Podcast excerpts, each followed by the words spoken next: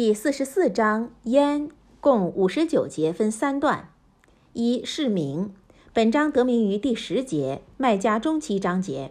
二是义，本章第十节所指之烟，是预言穆斯林占领麦加之前，麦加大旱时环绕麦加的烟雾和灰尘。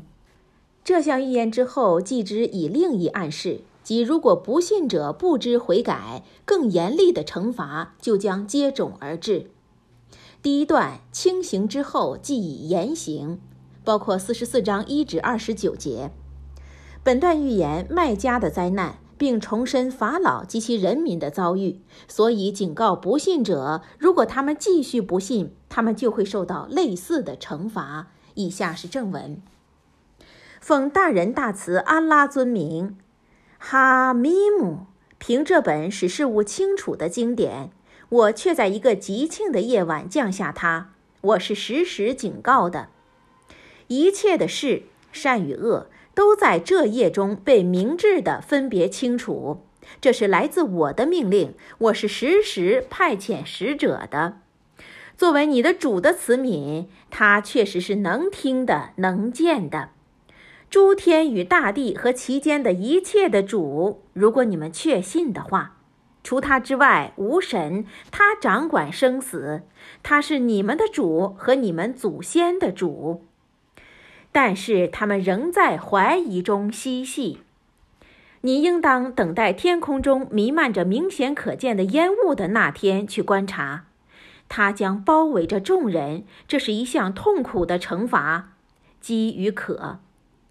他们将说：“我们的主啊，求你解除我们的刑罚吧！我们现在信仰你了。”在这种情况之下，提示如何能对他们有效呢？当一位使真理明白的使者已经到达了他们时，而他们却避开了他，并且说道：“他是被旁人教导的，是一个疯子。”我必将解除你们那惩罚一点儿，但是你们一定会恢复原状。不信，当我对你们进行更大的突袭的那天，那时我一定会例行果报。我却在他们以前试验过法老的臣民。那时有一位高贵的使者到达他们，说道：“把安拉的仆人交给我，我却是你们的一位值得信赖的使者。你们不要对安拉傲慢。”我带了明显的权利来到你们，我却已祈求我的主和你们的主保护我的安全，以免你们用石头打死我。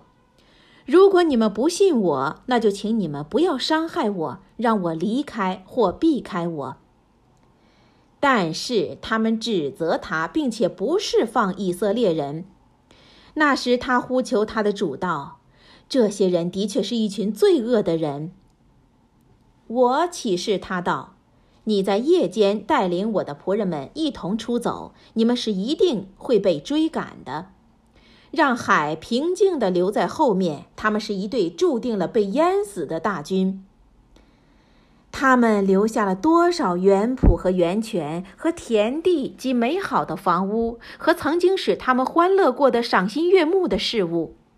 就是这样。”我消灭了他们，我使其他的人民继承了他们。天地不为他们流一滴眼泪，他们也不再被赐予宽容。第二段善报与恶报，包括四十四章三十节至四十二节。本段叙述法老的人民和麦加人对真理的怀疑与不信，以及前人被毁灭的例证，昭告世人。在决定的日子来临时，无人可求，只有自助。以下是正文：我却曾把以色列的子孙由羞辱的痛苦中拯救出来，那是为法老所加害的，他却是傲慢的和过分的。我有意地选择他们超越各族，并赐给他们种种迹象，其中含有明显的考验。的确，这些古来世人说道：“我们除了第一次死亡之外，什么都没有了，只有第一次的死亡。我们不会被复活。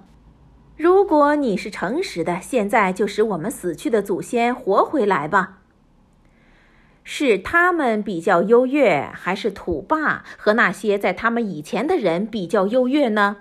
那时我毁灭了他们，他们现在是有罪的。我不是为了嬉戏而造化天地和他们之间的一切，我以真理造化他们，但是他们大多数不知道。的确，决定的日子就是对他们全体指定的时间。那是一个朋友对朋友无能为力的日子，他们也不会被援助。除了安拉对他们慈悯的那些人，他却是大能的、至慈的。第三段善人的回赐，包括四十四章四十五节至五十九节。本段说明，恶树的苦果是罪人的食物，而天堂的一切都是赏赐给敬畏的信仰者的。以下是正文。的确，赞枯木树的果实是有罪的人的食物，它像融了的铜汁或油渣一样，它将在他们的腹内沸腾，像滚开水一样。一个声音喊道：“你们抓住他，并把他拖到烈火当中去，然后再在他的头上浇下滚水的刑罚。尝吧，你的确是强大的、高贵的，这就是你们曾经怀疑的那件事。”敬慎的人将被安置在一个安全的地方，在乐园和泉源之中，穿着锦绣和绫罗相对而坐。就是这样的，我将以盈盈大眼和白皙的天堂美女和你们结为伴侣。他们在那里可以安全地索取任何种类的果实，除了第一次死亡之外，他们在那里不再死亡。主将保护他们不受烈火的痛苦，那是你的主的恩赏，那是无上的成功。我的确已使这古兰易读，在你们的语言上容易，以便他们能够留意。所以你穆圣就等待吧，他们一定也在等待着。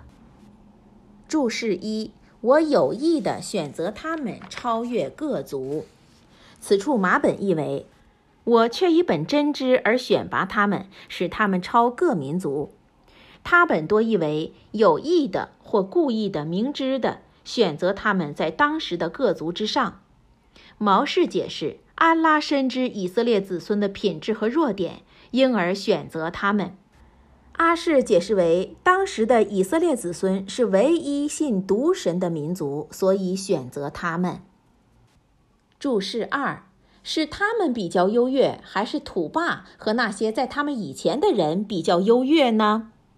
土霸是阿拉伯半岛南部一些小邦国王的称呼，和埃及人称法老一样。古兰经第四十四章中